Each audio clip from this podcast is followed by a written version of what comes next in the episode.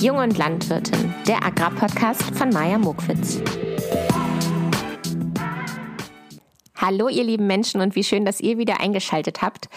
Ich habe das Gefühl, wir haben uns echt lang nicht mehr gesprochen. Umso mehr freue ich mich heute auf die gemeinsame Podcast-Zeit mit euch. Und zuallererst kann ich euch von meinem heutigen Naturerlebnis erzählen, denn ich war gerade radeln und ich hatte meinen Hund mit dabei. Da freue ich mich auch immer, wenn er nicht in der Stadt sein muss, sondern hier ein bisschen die Feldmark genießen kann und auf dem Dorf mit mir ist. Naja, und ich habe mich so über die äh, Maisfelder gefreut, die gerade noch so hoch stehen und auf dem ein oder anderen Feld wurden schon die Kartoffeln geerntet und ich wollte zu unserer Apfelallee fahren. Zu unserem Hof führt so eine alte Apfelallee und dort wollte ich mir natürlich einen Apfel pflücken. und ich liebe es besonders, wenn die Äpfel so richtig, richtig sauer sind und in dieser Baumreihe steht auf jeden Fall eine Apfelsorte, die so ganz besonders sauer ist. Und da habe ich dann so einen richtigen Hampelmann gemacht, um den ähm, besten und prallsten Apfel mir zu pflücken, der natürlich wahnsinnig hoch hang. Und als ich meinen Wunschapfel dann endlich in der Hand gehalten habe, habe ich erkannt, dass von außen doch irgendeine Wurmspur da zu erkennen war oder irgendein Fraßfehler ähm, an diesem Apfel war. Und das, dann dachte ich mir so, okay, nee, Maya, den nimmst du jetzt. Das war schon von all den Äpfeln, die da hingen, auf jeden Fall der gesündeste. Und äh, dann bin ich also wieder auf meinem Radl und habe mich dazu entschlossen, dass ich einfach um diesen Wurmloch sozusagen rumbeiße und versuche diese braune Stelle so ein bisschen äh, stehen zu lassen sozusagen. Naja, und wie das so ist, ich habe ein bisschen rumgeträumt und durch die Gegend geschaut und wie gesagt, äh, die Ambiente genossen, die Atmosphäre gen äh, genossen. Und zack, habe ich natürlich in diese Stelle gebissen und man merkt ja diesen bitteren Geschmack sofort. Und dann habe ich auf diesen Apfel gestarrt und mir tanzten da einfach die Würmer aus dem Loch entgegen und haben da ihren Hula-Hoop-Dance gemacht und haben mich angeguckt und haben gesagt, hey, wir genießen heute auch noch mal diesen Tag. Und äh, ja, das war, das war mein heutiger Naturmoment, den ich gerne mit euch teilen wollte. Nun aber zu der heutigen Folge, zu der ich euch ganz herzlich begrüße. Und zwar soll es heute über Agrarpädagogik und Feldversuche gehen. Und das beides kombiniert, diese beiden Bereiche kombiniert, gibt es auf dem Hof von Erich Gussen. Und deshalb wird er auch mein Gast sein. Und weil ich mir dachte, ich komme ja selber aus dem landwirtschaftlichen Bereich und habe auch Landwirtschaft gelernt. Und ganz oft sehe ich gar nicht mehr, was man denn alles äh, fragen kann, weil mir vieles schon so klar ist. Und deswegen habe ich mich mit einer Freundin zusammengesetzt. Sie heißt Nicola und kommt hier aus Hamburg, ähm, kommt aus der Medienbranche und ist sozusagen branchenfremd, also kennt sich nicht mit den landwirtschaftlichen Themen aus. Und ich dachte mir, ist mal ganz spannend, ihre Verbrauchermeinung oder städtische Meinung ähm, zu hören, beziehungsweise nicht Meinung, sondern äh, ihre Fragen dazu zu hören. Und deshalb habe ich sozusagen in dieser Folge zwei Gäste. Einmal den Landwirt Erich Gussen und die Verbraucherin Schrägstrich ähm, Städterin Nicola, die auch meine Freundin ist und auch eine Podcast-Hörerin von diesem Podcast.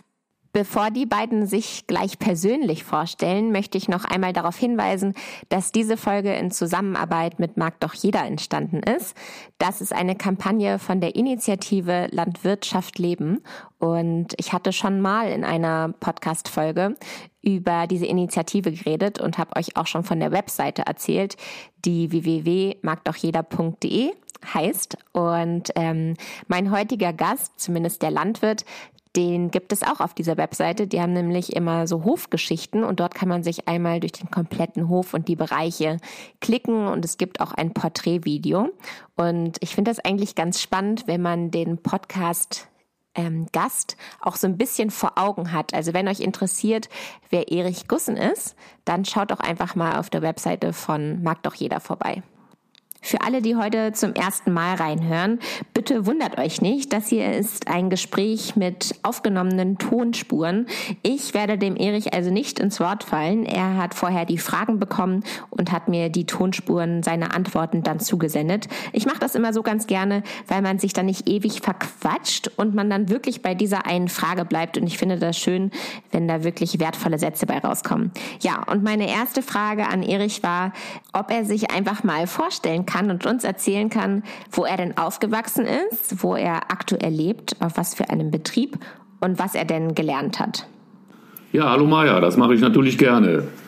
Ich heiße Erich Gussen, bin 55 Jahre alt, bin verheiratet, wir haben eine Tochter und ich bin hier in Güsten im Rheinland in der Jülicher Börde aufgewachsen, auf unserem elterlichen Betrieb und habe dann natürlich von klein auf die Landwirtschaft miterlebt, aber auch immer schon mitgeholfen. Und ja, da leben wir heute noch, haben das alte Bauernhaus umgebaut, moderne Standards, aber eben in den alten Strukturen.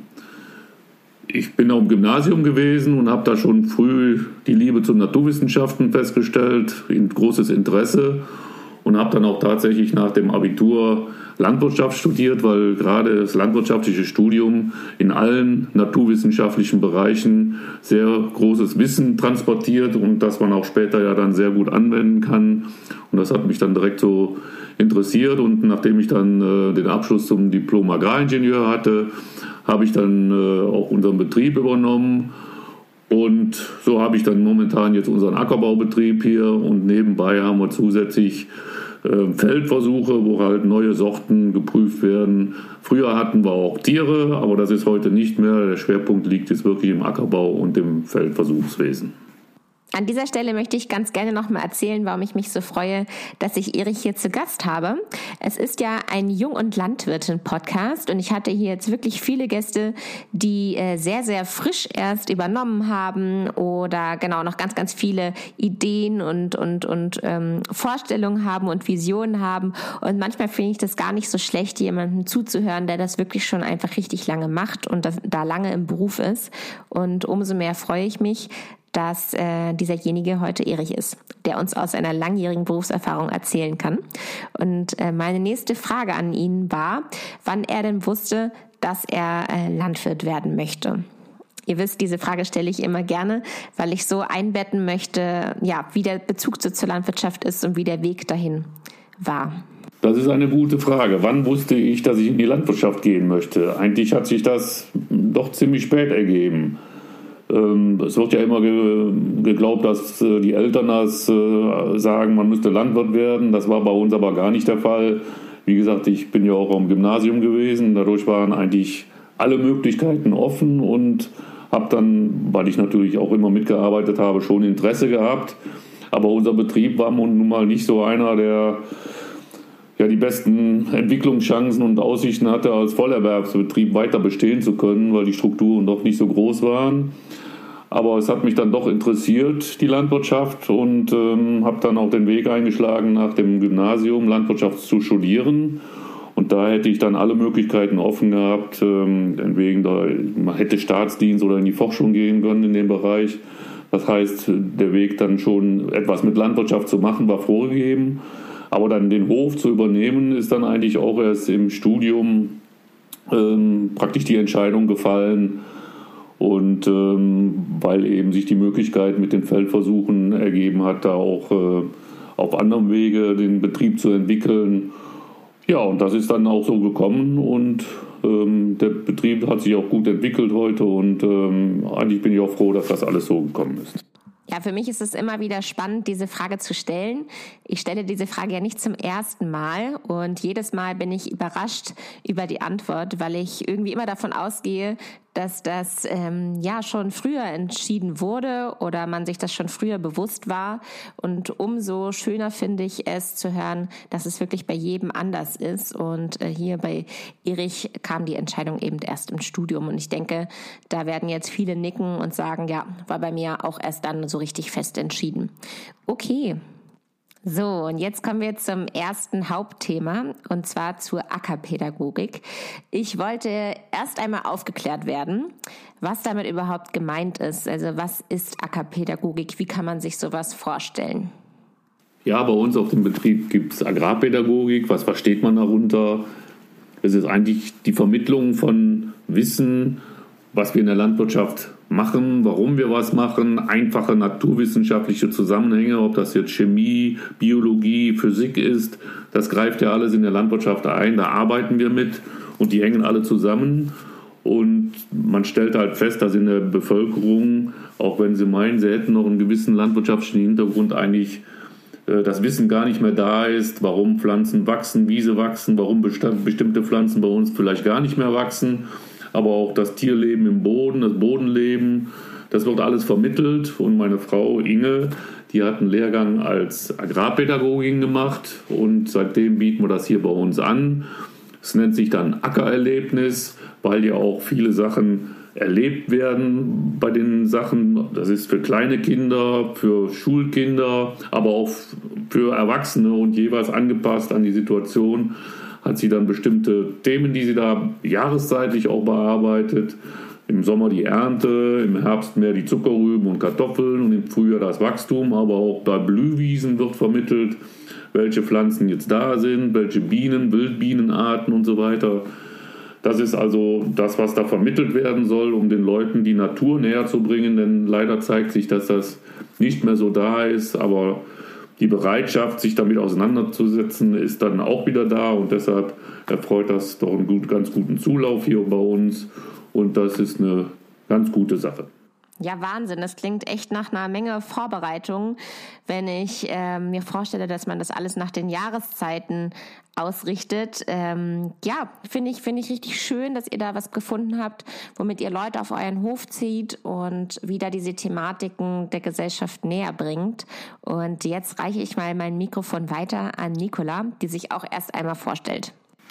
Hi, mein Name ist Nicola. Ich bin 29 Jahre alt. Ich wohne in Hamburg und bin gelernte Damenmaßschneiderin, aber arbeite jetzt im Bereich Social Media und bin fleißige Podcast-Hörerin und freue mich sehr, heute dabei sein zu dürfen und meine Fragen zu der Thematik stellen zu können, mit der ich mich sonst nicht so beschäftige.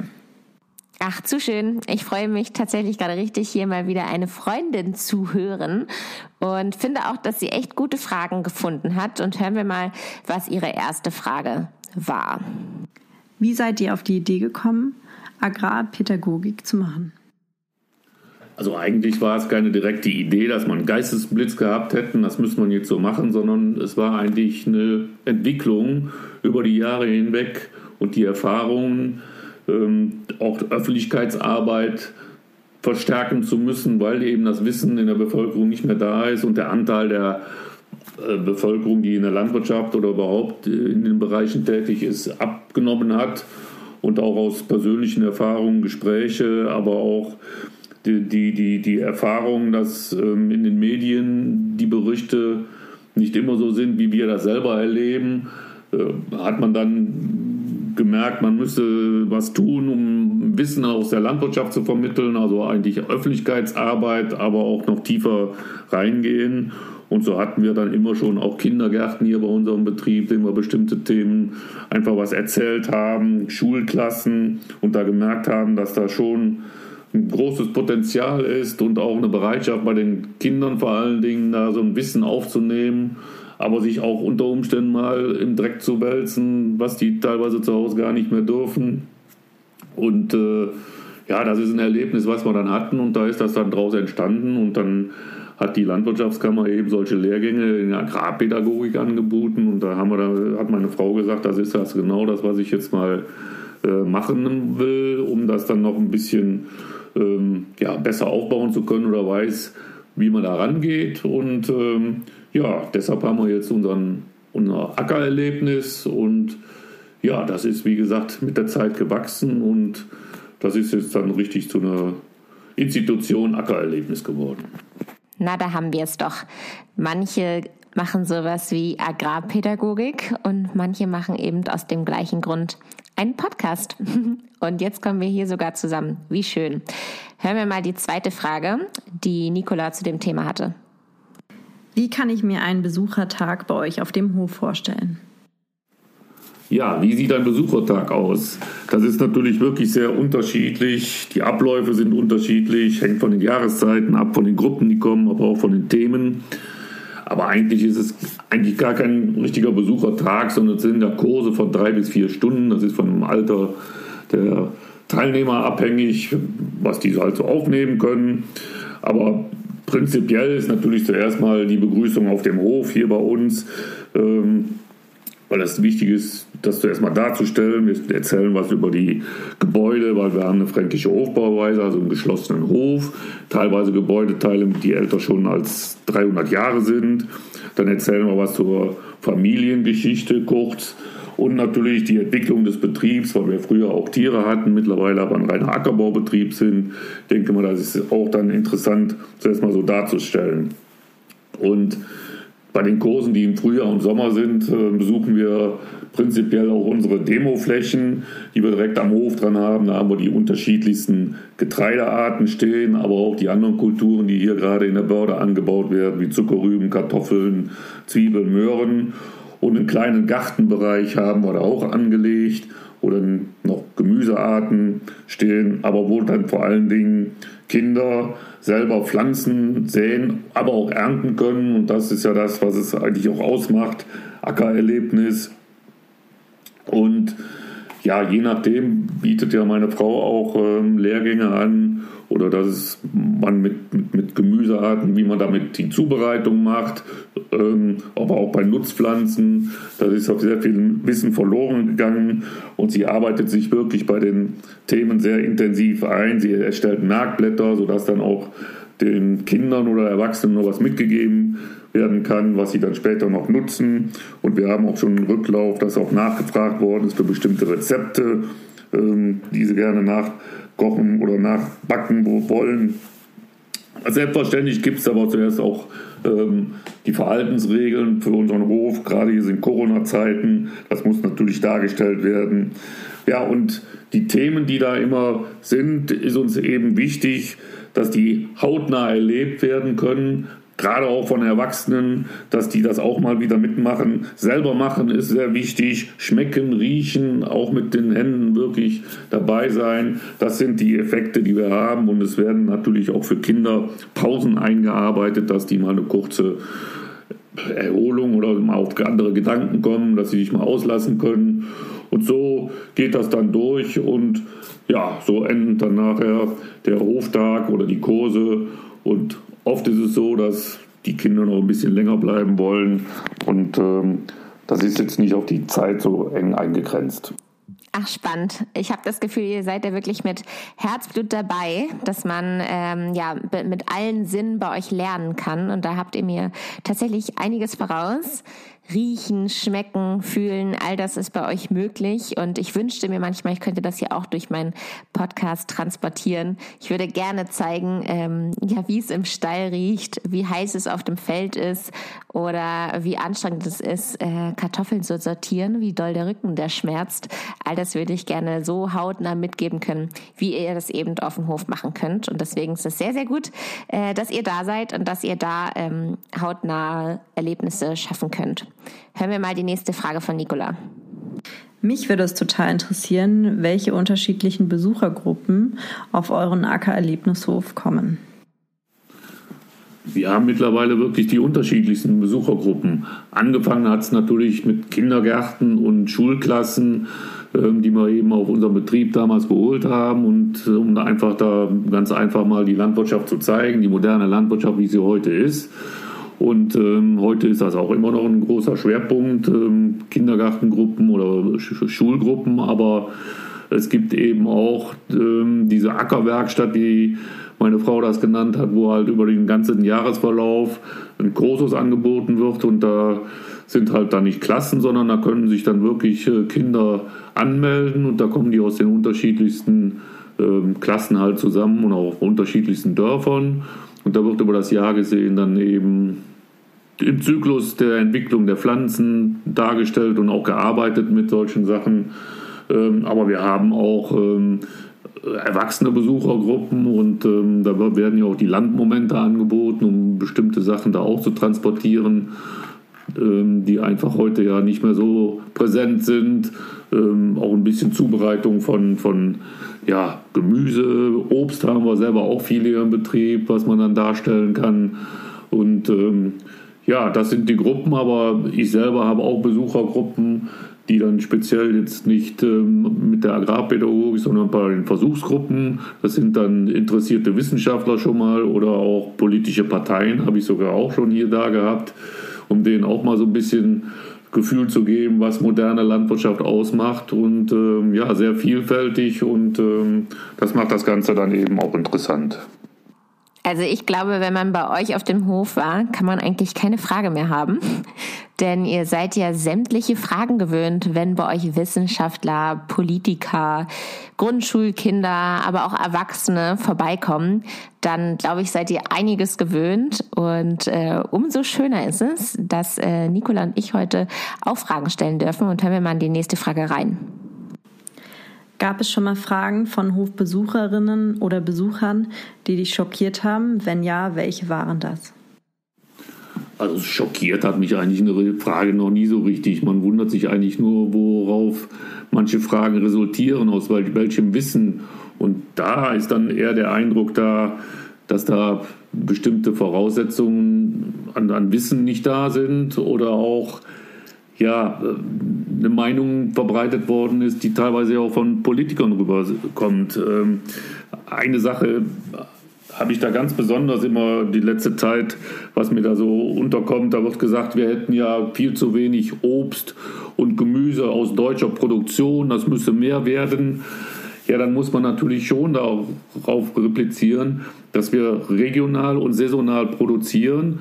Und wenn man im Winter Tomaten haben will, Gurken haben will, Salat, dann wächst der nur hier entweder in Gewächshäusern, was aber auch nicht ganz so einfach ist, oder wird importiert und bestimmte Obstsorten wachsen ja gar nicht hier bei uns, die aber ständig das ganze Jahr verfügbar sein sollen.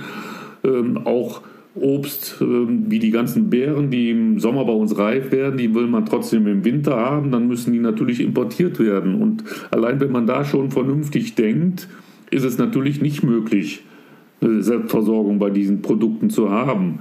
Wenn man aber dann saisonal an die Sache rangehen würde, und man kann ja auch Äpfel gut lagern, dann hätte man dann schon eine ganz andere Versorgung. Und das beim Gemüse das Gleiche. Wenn wir Wintergemüse nehmen, was aber teilweise gar kein Wissen mehr darüber ist, wie es zubereitet wird. Und das versucht meine Frau ja gerade auch in solchen Kursen rüberzubringen. Also wenn man mal rund fragt, wer heute noch ein Würsing zubereiten kann, ich glaube, dann wird es schon schwierig. Dabei ist das ein hervorragendes Wintergemüse und so zieht sich das dahin. Und ich hatte mal so ein Erlebnis dann auch, da wurde dann gesagt, ja, wir könnten doch dann im Gewächshaus Tomaten im Dezember pflanzen hier bei uns und dann hätte man doch im Februar Tomaten oder sogar nach vier Wochen schon. Und dann wird einem bewusst, dass da wirklich viel Wissen nicht vorhanden ist. Also ohne Sonne, Tageslänge und auch Wärme kann natürlich im Gewächshaus auch nichts wachsen. Und äh, das sind alles so Sachen. Dann geht es aber auch bei der Zuckerproduktion. Wir bauen ja Zuckerrüben auch bei uns im Betrieb an.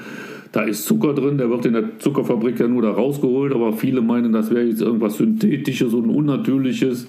Da fragt man sich, äh, ja, wie kann sowas, so, so ein Wissen dahin kommen, wo das eigentlich das äh, klar ist, wie es geht. Oder wir haben zwar jetzt keine Tiere, aber gerade da gibt es ja auch viele Anwürfe und Fragen, warum denn eine Kuh jetzt immer ein Kälbchen kriegen muss. Naja, das ist eine natürliche Sache. Eine Kuh gibt erst Milch, wenn sie auch mal ein Kälbchen gehabt hat. Und so hängt das dann eben zusammen. Und das bringt einen natürlich dann schon wieder einen Ansporn dazu, dass es genau richtig ist, diese Sachen hier zu machen. Aber schockierend tut uns das eher, dass bestimmte Meinungen in den Medien verbreitet werden, wo aber nicht das Ganze beleuchtet wird. ich muss gerade tatsächlich so über die Frage mit dem Gewächshaus schmunzeln und den Tomaten im Winter. Finde ich sehr, sehr gut. Schön, dass du da Aufklärungsarbeit leistest. Ähm, hören wir mal weiter, welche Frage Nicola als nächstes hat. Gibt es eine Bildungslücke von Kindern oder anderen Besuchergruppen? Wenn ja, woran merkst du das? Ob man das nun wirklich Bildungslücke nennen sollte, weiß ich jetzt gerade nicht, aber wir stellen schon fest, dass ein Mangel an Allgemeinwissen äh, da ist. Und da sollte man schon dran arbeiten, dass das besser, besser wird. Uns ist natürlich auch bewusst, äh, und mir ist bewusst, dass heute ein großes Spektrum von Wissen äh, vermittelt werden muss in den Schulen. Aber ich glaube, die ähm, richtigen Grundlagen, auch Naturwissenschaften, sollten wieder mehr in den Fokus kommen, weil das die Spezialisierung und alle anderen Sachen könnte man wirklich später voranbringen und, und äh, Grundlagen ist nur wirklich äh, Allgemeinwissen, worauf man vieles aufbauen kann. Ich denke, es gibt auch eine Trendumkehr in den Ministerien. Man sieht, ähm, dass die die unteres Themen doch wieder ähm, ja, an die Grunddaten rangehen.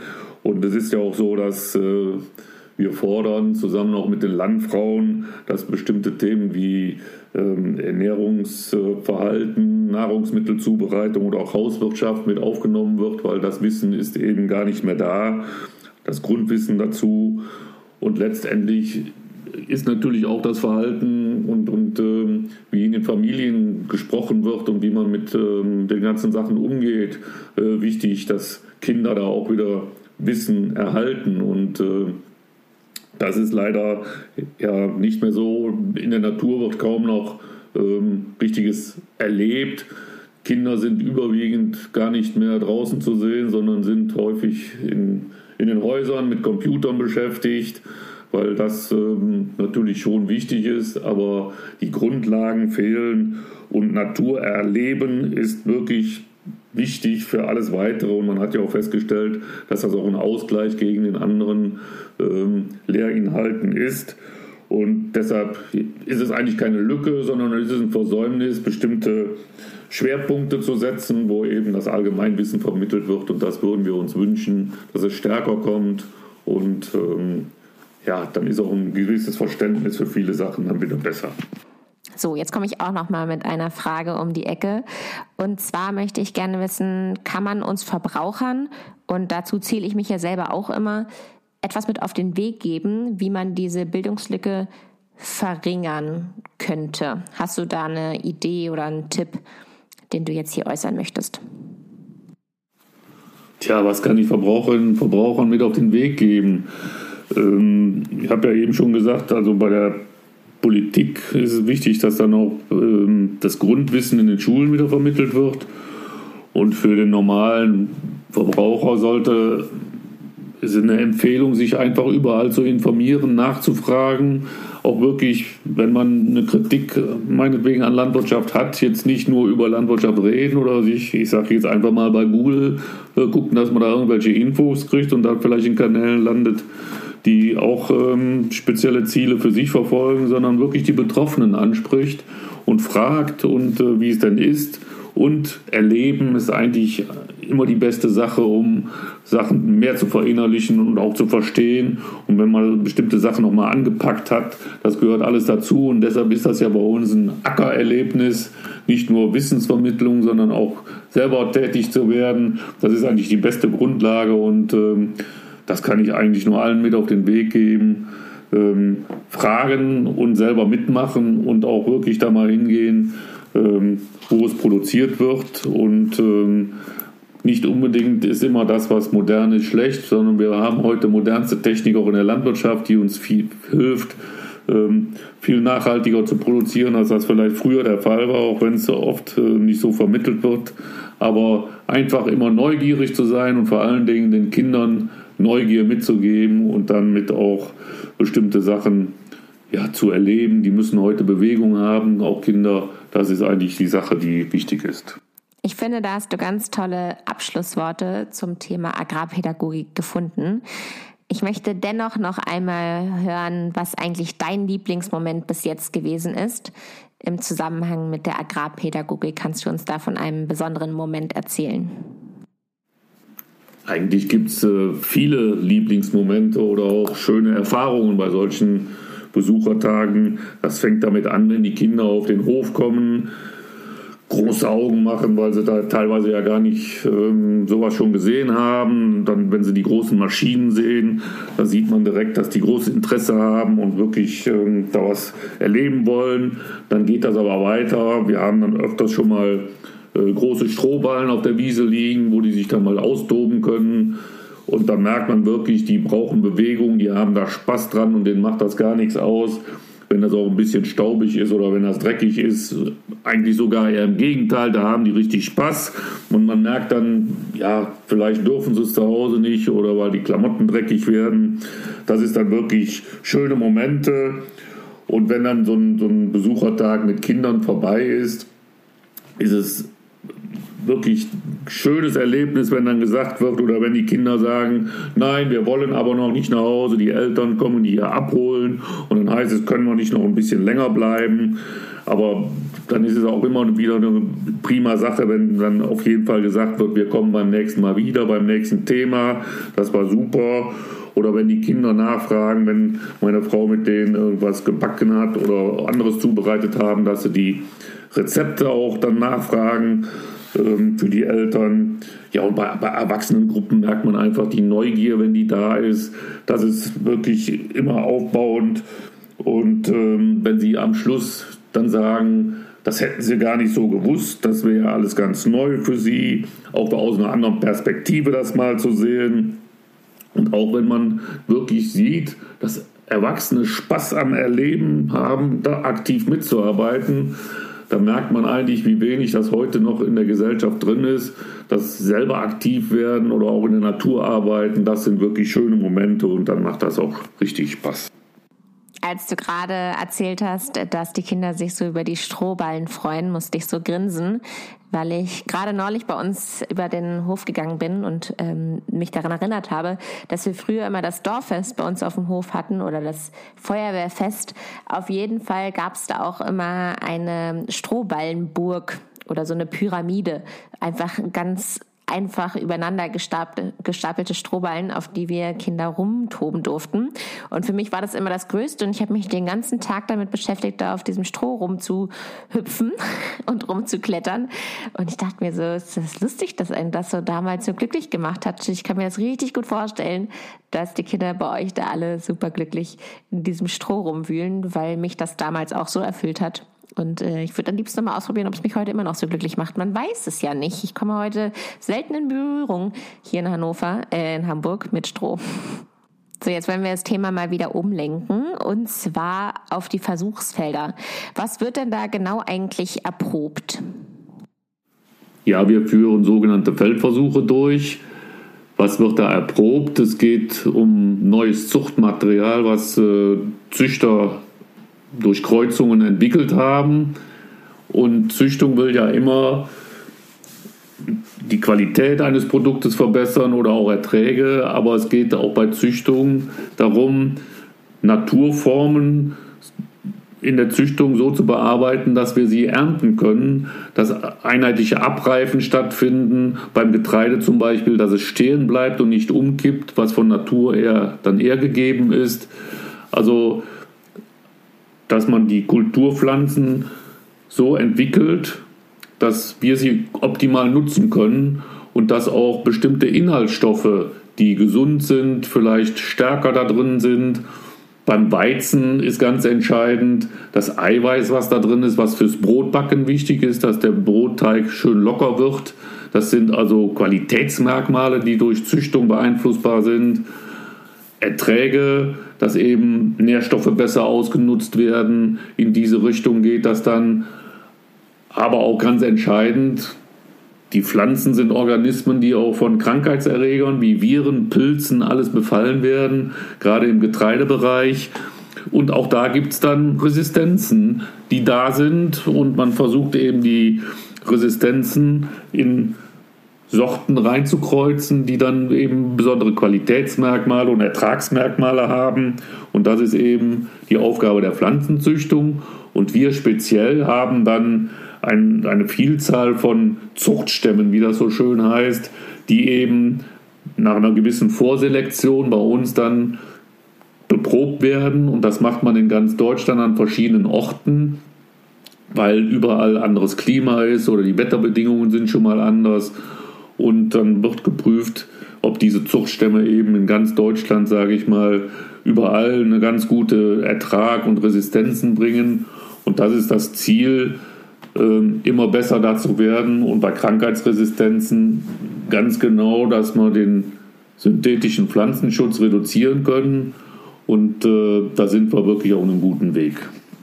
Ich wette, ihr habt euch schon gefragt, wo denn die Nicola abgeblieben ist. Hier ist sie wieder. Ich brauche sie jetzt auch an dieser Stelle, weil ich jetzt ganz besonders spannend fand, was sie denn jetzt ähm, in diesem Themenbereich interessiert. Also hören wir mal auf ihre erste Frage. Welche Krankheitsresistenzen gibt es denn? Ja, welche Krankheitsresistenten gibt es denn?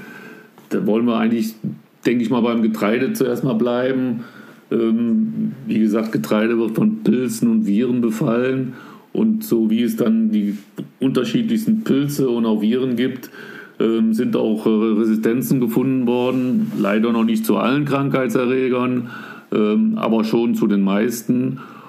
Das fängt an bei Mehltau, Pilzen, die das Getreide befallen. Da gibt es sogar verschiedene Resistenzgene, die da gefunden worden sind. Und Rostpilze, Braunrost, Gelbrost, Schwarzrost. Das sind ähm, also auch spezielle Pilzarten. Da gibt es aber auch dann Resistenzen zu, die dann eingekreuzt werden.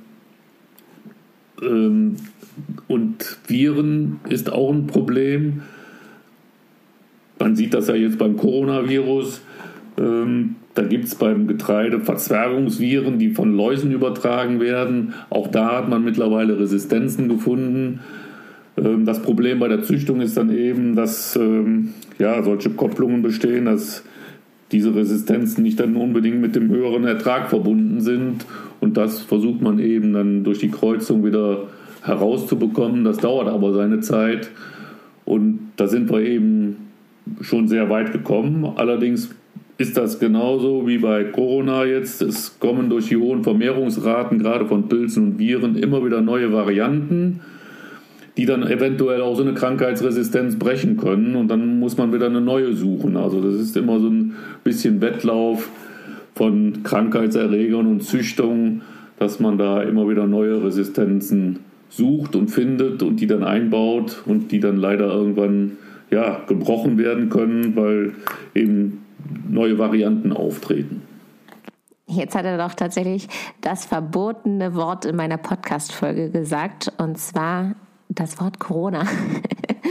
Wer von euch hat es auch gehört? Ja, die nächste Frage möchte ich gerne ein bisschen einbetten. Und zwar habe ich zu Nicola gesagt, bitte frag auch mal ein bisschen was Riskantes. Ähm, und dabei ist diese Frage rausgekommen und ich finde sie wirklich gut. Kann man den Ertrag überhaupt noch steigern? Oder sind wir da schon beim Maximum? Wird unsere Natur dann nicht ausgebeutet? Tja, das sind wirklich sehr schöne und wichtige Fragen, ob die, die Natur jetzt ausgebeutet wird oder der Ertrag weiter zu steigern ist. Bei verschiedenen Kulturpflanzen gibt es tatsächlich Untersuchungen, ob irgendwo ein Ertragslimit äh, da ist. Man muss aber dabei sehen, diese sind wesentlich höher als die Erträge, die heute ja, beim Ackerbau erzielt werden. Das hängt damit zusammen, dass niemals alle Sachen im Optimum sind, wenn wir im Feld die Sachen anbauen. Entweder gibt es mal zu viel Sonne, es ist zu trocken, zu viel Regen wie dieses Jahr und zu wenig Sonne oder Trockenheit. Und das sind die Witterungseinflüsse, die uns dazu schaffen machen. Und dann gibt es ja, wie gesagt, auch die Krankheitserreger, die von Jahr zu Jahr unterschiedlich auftreten, es zu Epidemien kommen kann. Und deshalb sind die Erträge, die wir erzielen, noch weit davon entfernt, von dem Potenzial, was eigentlich jetzt schon in den Pflanzen drin sind.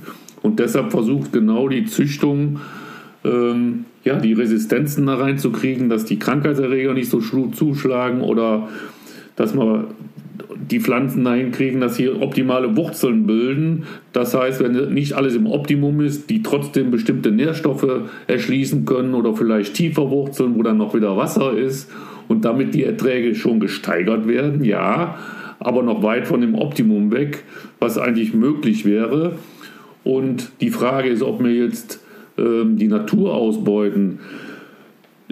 Kulturpflanzen sind durch Züchtung so angepasst, dass wir sie ernten können und dass wir das auch nutzen können oder auch in bestimmten klimatischen Bereichen erst überhaupt angebaut werden können. Wenn man an den Mais denkt, der ist eine Pflanze, die eigentlich Wärme liebt und, und Sonne liebt und auch deshalb äh, aus den südlichen Regionen eigentlich stammt. Aber die Züchtung hat es geschafft, dass der Mais auch in den Regionen, auch in Norddeutschland ja mittlerweile ohne Probleme wächst und auch gute Erträge bringt, was vor 30 Jahren vielleicht gar nicht so denkbar war. Und so sind andere Kulturpflanzen, die dahin gekommen sind, dass wir sie anbauen können und auch bei Inhaltsstoffen gerade da habe ich ja eben schon mal gesagt, der Raps war früher eigentlich eine Pflanze, der mehr für die Ölproduktion, für technische Öle und sowas da war.